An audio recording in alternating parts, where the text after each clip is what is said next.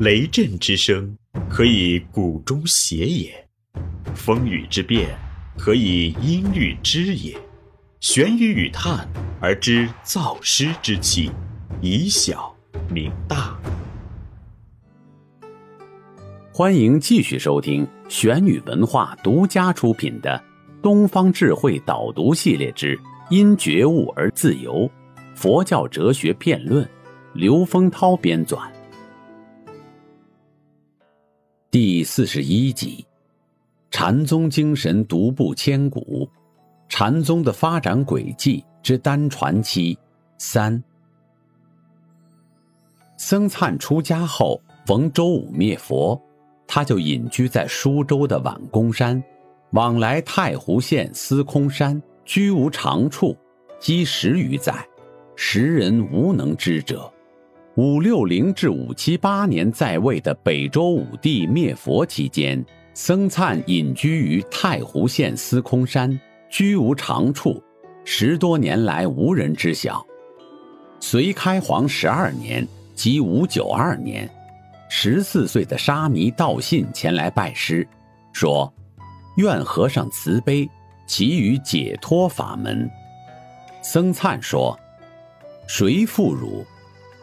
道信答：“无人负。”僧璨说：“何更解脱乎？”于是道信大悟。僧璨向道信传授《妙法莲华经》的会三归一理论和佛性理论。这对道信极具影响力。道信在此服劳十载，或说九年，后于吉州受戒。僧璨经常向道信传授玄微禅理。时机成熟后，僧璨即复与道信依法传法纪如下：花种虽因地，从地种花生。若无人下种，花地尽无声。后僧灿往罗浮山，不许道信跟随，让他在原地弘法，说：“昔可大师复无法，后往夜都行化，三十年方中，今无得汝，何至此乎？”道信是僧璨的唯一弟子。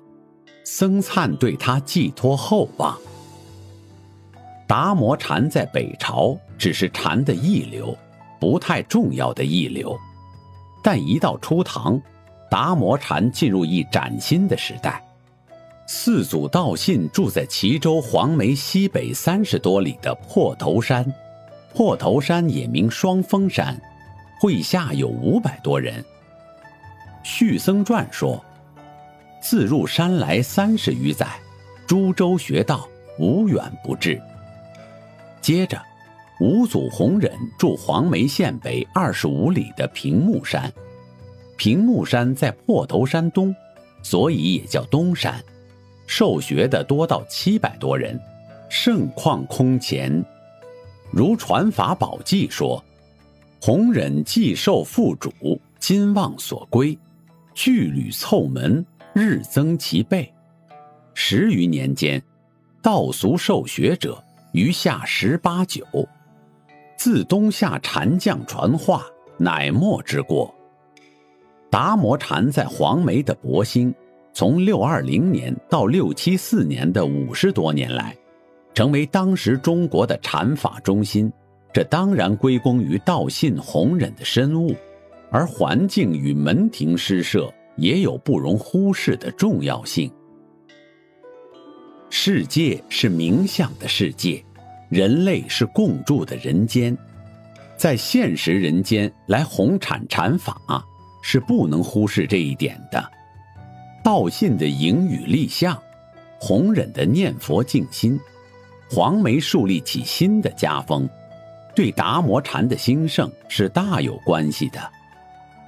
如《传法宝记》说：“天竺达摩牵肠导迷，悉其言语，离奇经论。是故慧可僧璨理得真，行无轨迹，动无章迹。法将前运，学徒莫修。致夫道信，虽择地开居，迎雨立象，存美有迹，经榜有文。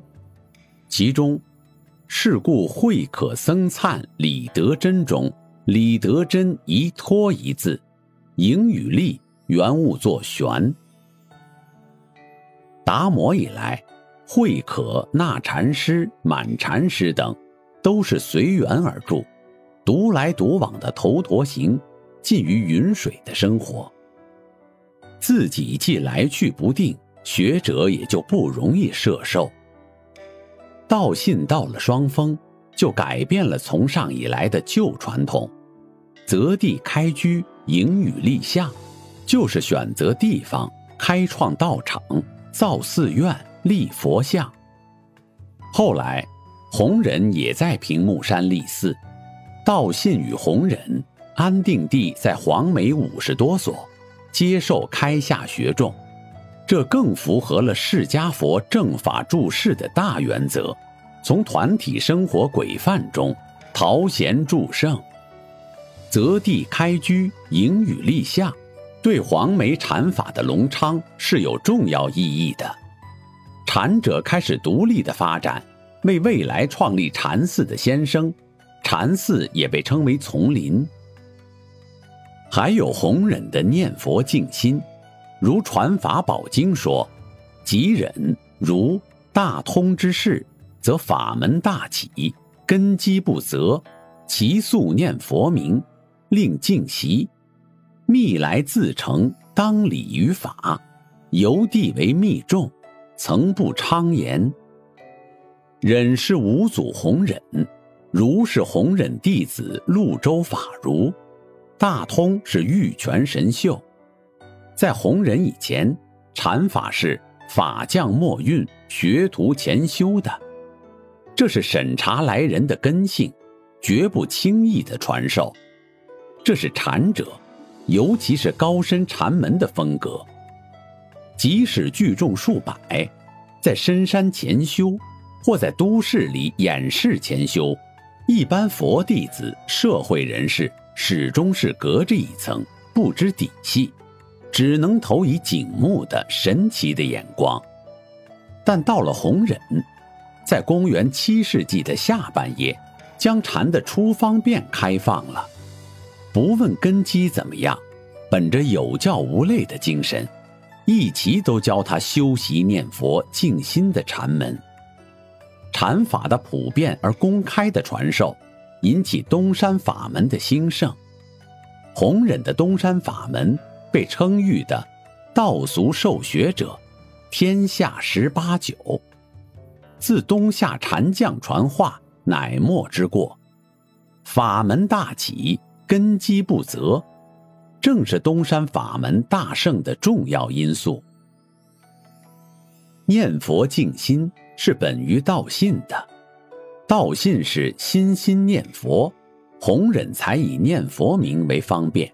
成为公开的、普遍的禅门新方便，从念佛名以引入静心，终于念佛成佛。